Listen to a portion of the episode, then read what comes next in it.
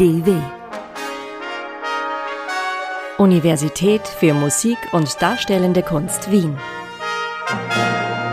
Der Podcast.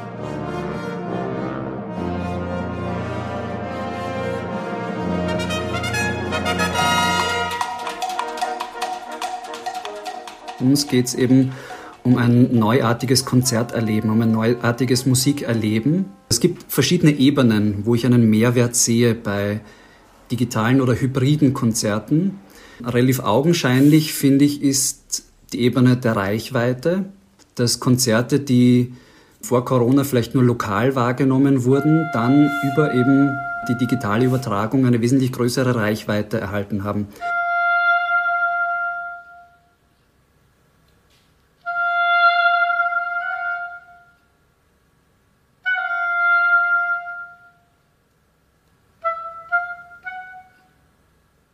Eine zweite Ebene für mich ist, dass ich der Überzeugung bin, dass man damit auch ein anderes, ein neues Publikum ansprechen kann, abseits des traditionellen klassischen Konzertpublikums. Es gilt, diese neuen Potenziale auszuloten, meint Axel Petri Preis zum Thema Musikvermittlung. Um deren innovative neue Formen geht es in diesem Podcast der MDW. Es begrüßt Sie Paul Lohberger.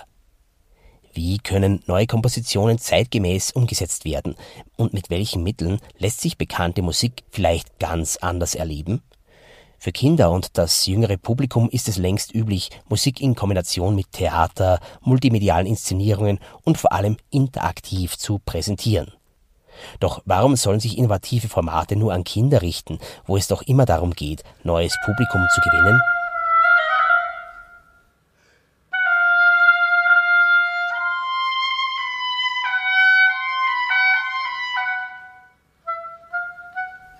Die Oboistin Hanna Baumann spielt hier ein Stück des lettischen Komponisten Peteris Vasks. Und natürlich ist die simple Aufführung durch Interpretation immer schon ein Weg der Vermittlung. Den professionell Musizierenden von heute ist das aber oft zu wenig. Die Frage der Vermittlung gehört mittlerweile zum Berufsbild aller, die klassische Musik studieren, konstatiert Axel Petri Preis in seiner Dissertation Musikvermittlung lernen. Auch als Herausgeber eines weiteren Buches beschäftigt er sich mit dem Thema. Aktuell muss man erstaunt feststellen, für die Musikvermittlung erwies sich die Corona-Zeit als starker Impuls und zwar positiv, weil sich alles in den digitalen Raum verlagert hat. Man muss aus meiner Sicht kritisch dazu sagen, dass sich bis zur Corona-Pandemie in Sachen Digitalität, gerade im klassischen Konzertbetrieb und auch in der Musikvermittlung, nicht wahnsinnig viel getan hat. Und durch die Corona-Pandemie war man dann eigentlich gezwungen, auf digitale Kanäle auszuweichen. Und gerade zu Beginn der Pandemie waren das noch relativ einfache Versuche, also häufig eigentlich der Versuch, ein analoges Konzert quasi eins zu eins ins Digitale zu übertragen, in Form eines Streamings. Das ist nicht übermäßig interessant und man hat auch an den Klickzahlen gesehen, dass das jetzt kein sehr großes Publikum angesprochen hat. Und mm, es war dann einfach erkennbar, dass je länger die Pandemie gedauert hat, ähm, umso erfindungsreicher Musiker und Musikerinnen, auch Institutionen geworden sind, dieses Medium, Digitalität, produktiv, sinnvoll, innovativ zu verwenden. Axel Petri Preis arbeitet an der MDW am Institut für Musikpädagogische Forschung, Musikdidaktik und elementares Musizieren. Für seine Dissertation wurde er kürzlich mit dem Blaukopf Award ausgezeichnet. Mein Impuls war eigentlich, diese Entwicklung zu sehen und auch schon ein bisschen in die Zukunft zu denken und zu sagen, diese Pandemie wird wahrscheinlich, hoffentlich irgendwann mal vorbei sein. Aber es zeigt sich doch, dass diese dieses digitale Medium, dass die Digitalität einige neue Möglichkeiten bringt in mehrfacher Hinsicht. Und wie könnte das dann eigentlich aussehen? Wie könnte man das weiter nutzen, wenn dann eben die Pandemie mal zu Ende ist oder jedenfalls wieder da so eine Art Normalzustand hergestellt ist? Und vor allem hat mich interessiert, das eine ist ja, dass es rein digitale Formate geben kann und dass die auch entwickelt wurden und das andere aber, wenn dann eben wieder physisches Zusammenkommen möglich ist, wie könnte dann ein hybrides Format aussehen, wo also sowohl ein physisch anwesendes Publikum als auch ein digitales Publikum gleichermaßen angesprochen wird. Mit solchen Ansätzen will Axel Petri Preis die Erkenntnisse der letzten Jahre in den Konzertbetrieb bringen. Und aus diesem Gedanken heraus, also einerseits, dass die Digitalität einen Mehrwert bringen kann gegenüber einem unter Anführungszeichen traditionellen Konzert und andererseits der Frage, wie könnte es in einer postpandemischen Zeit aussehen, wie könnten hybride Formate aussehen. Daraus ist also dann der Wettbewerb Let's Get Digital entstanden. Wichtiger Kooperationspartner war dabei das Wiener Konzerthaus, das gemeinsam mit der MDW Technik und Infrastruktur für die Umsetzung stellt. Auch das Preisgeld war für Honorare und andere Kosten der Realisierung gewidmet. Man sollte sich bei Bedarf eine Regie oder andere Unterstützung leisten können. Gesucht waren nämlich völlig neu entwickelte Projekte und nach dem Gewinn des Wettbewerbs war ein Jahr Zeit vorgesehen bis zur Umsetzung. Also es ist kein Zufall, dass ein, ein junges Ensemble diesen Wettbewerb gewonnen hat. Ich habe das von Anfang an auch sehr stark als Nachwuchsförderung gesehen, eigentlich auch als Ermutigung an junge Musiker, an junge Musikerinnen, sich mit diesem Thema auseinanderzusetzen. Ähm, Gerade die Corona-Pandemie war für Künstler und Künstlerinnen generell, aber vor allem für junge KünstlerInnen eine ganz besonders schwierige Zeit. Einerseits natürlich die Pandemie so ein bisschen auch ein Auslöser oder eine Chance, Neues auszuprobieren. Aber andererseits muss man natürlich auch die Rahmenbedingungen dazu haben, etwas ausprobieren zu können. Aus dem Wettbewerb ging Let's Get Digital als Siegerinnenprojekt hervor, erstellt von fünf Personen, die digital sozialisiert sind. Den Kern bildet das Musikkollektiv Godot-Komplex.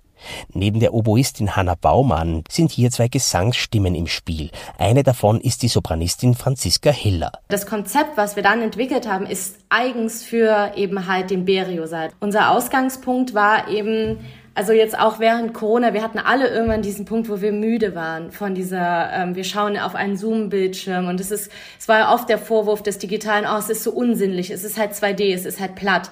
Und ähm, wir haben halt so gedacht, okay, ähm, es ist halt ein grober Fehler, die echte Welt und die, äh, die digitale Welt einfach praktisch gegeneinander auszuspielen, weil natürlich hat das Analoge ganz andere Möglichkeiten als das Digitale. Aber dann müssen wir das Digitale halt auch als Spielfläche begreifen und eben halt nicht ähm, zu sagen, okay, wir machen es digital, also heißt das, wir streamen es eins zu eins ab, ähm, weil dafür gibt es das Medium Film das ergibt, finde ich, einfach überhaupt keinen Sinn, einfach zu sagen, ja, wir, wir streamen das nur ab. Das ist vielleicht aus einer Zeit, ähm, weiß ich nicht, aus den 2000ern, da war das irgendwie noch neu und aufregend. Aber wir sind jetzt einfach an einem anderen Punkt, weil es andere Möglichkeiten gibt.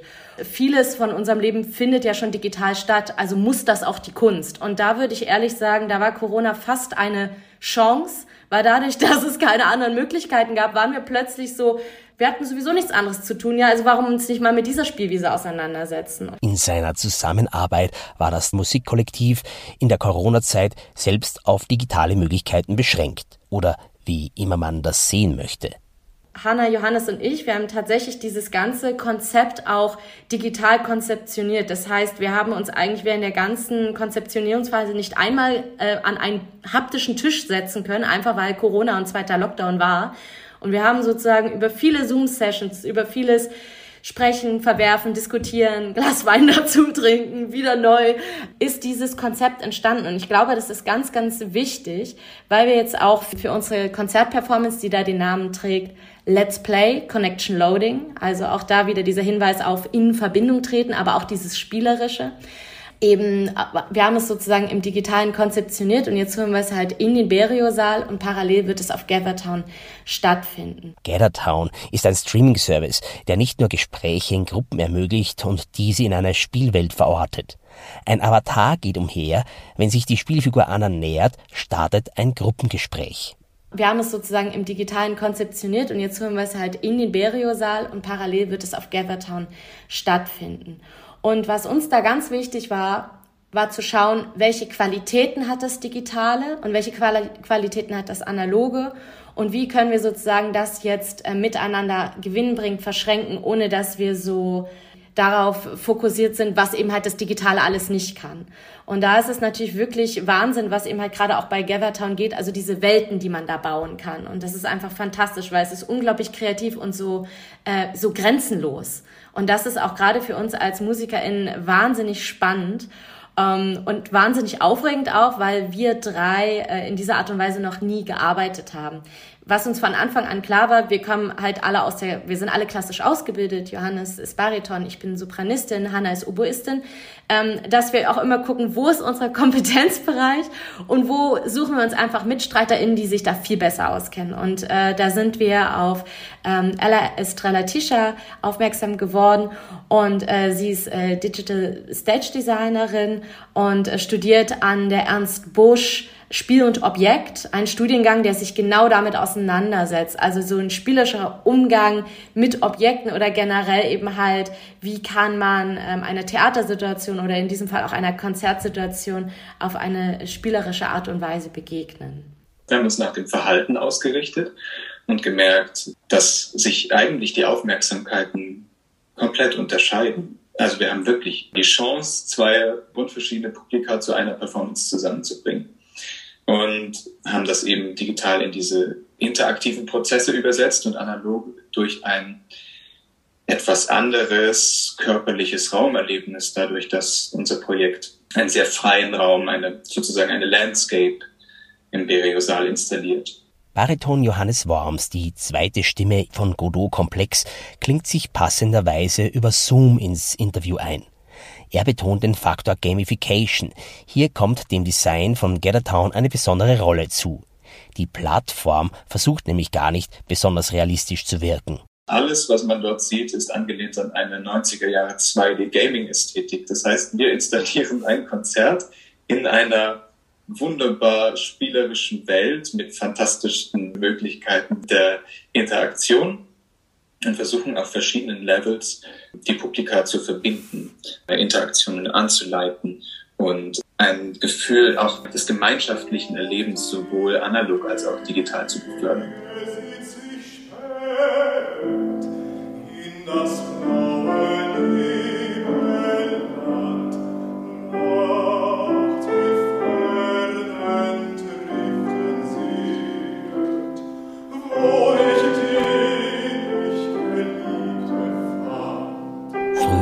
konnte man nicht mal zoomen, das sollte man auch bedenken, wenn man sich über die Qualität beklagt. Johannes Worms singt aus Beethovens Liedzyklus An die ferne Geliebte.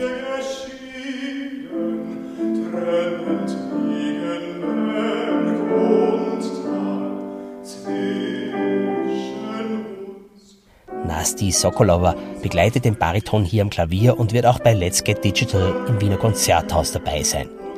Weil die Tonqualität von Meeting-Plattformen nicht den Konzertstandards entspricht, wird die Musik über einen eigenen Kanal gestreamt.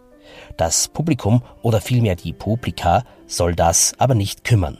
Überall gibt es Schnittpunkte, verschiedene Interaktionen und es gibt eine wirkliche Reise, das mit den Stücken, die wir spielen. Es ist zum einen Beethovens Liedzyklus an die ferne Geliebte, dann ist es von Viteris Vasks Berührungen für Oboe Solo und dann ein Ausschnitt aus Polans La Voix Humaine. Wir loten das Berührungsprinzip aus. Wir fragen uns, was ist Berührung und wie treten wir miteinander in Verbindung, wenn eine Person vielleicht nicht besonders greifbar ist oder sehr präsent, aber vielleicht doch nicht da. Was passiert mit uns als Personen, wenn wir ähm, uns in diesen Egozentrismen bewegen? Das ist das, was wir programmatisch ausloten und so wandern wir von Stage zu Stage und binden das Publikum ein, selbst auch immer in Berührung zu treten. Es gibt Greenscreens, die äh, interaktiv visualisiert werden mit dem Publikum. Es gibt Möglichkeiten, miteinander zu chatten. Ähm, einige Leute im Saal bei Gathertown Analog werden verbunden mit den Handkameras, auch die Kameras zu führen können darauf eingehen, was das digitale Publikum für Bedürfnisse hat und sagt, bitte zeig mir das, bitte zeig mir das. Und gleichzeitig ist es bei all diesen vielen Möglichkeiten und bei all diesem Spielerischen des, des Konzeptes und des Projekts so wichtig, die Momente des Innehaltens mit einzuprogrammieren. Musik können wir ja auch nur aufnehmen, wenn uns ein Weg geleitet wird, wie wir uns öffnen. Aber dann möchten wir es auch erfahren. Und das ist ganz wichtig, dass es irgendwie digital und analog auch funktioniert. In diesem Sinne wird es bei Let's Get Digital am Ende eine Bar geben, wo sich das Publikum treffen und austauschen kann. Also es gibt praktisch auf Gathertown eine digitale Bar und es gibt vor Ort im Konzerthaus ja natürlich die analoge Bar. Da wird es zwei große Bildschirme geben und dann wirklich so wie eine Publikumsnachbesprechungssituation. Nur, dass wir eben halt die digitalen und die analogen haben und wir möchten dabei nochmal ganz konkret halt verschränken und auch gerne, dass man sich darüber austauscht, was war denn auch anders? Was habe ich im Saal anders erlebt als eben halt aus der digitalen Perspektive? Und so wird es im Laufe dieser Konzertperformance immer mal wieder wieder die Punkte geben, wo das Publikum wirklich angehalten ist, sich auszutauschen und sich auch zu begegnen. Am 29. September wird Let's Get Digital im Beriosaal des Wiener Konzerthauses realisiert.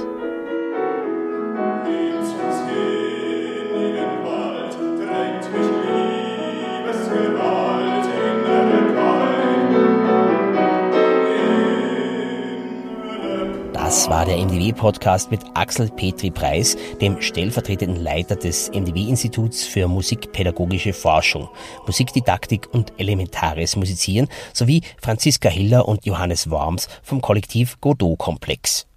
Gestaltung Paul Loberger im Auftrag der MDW, Universität für Musik und Darstellende Kunst Wien.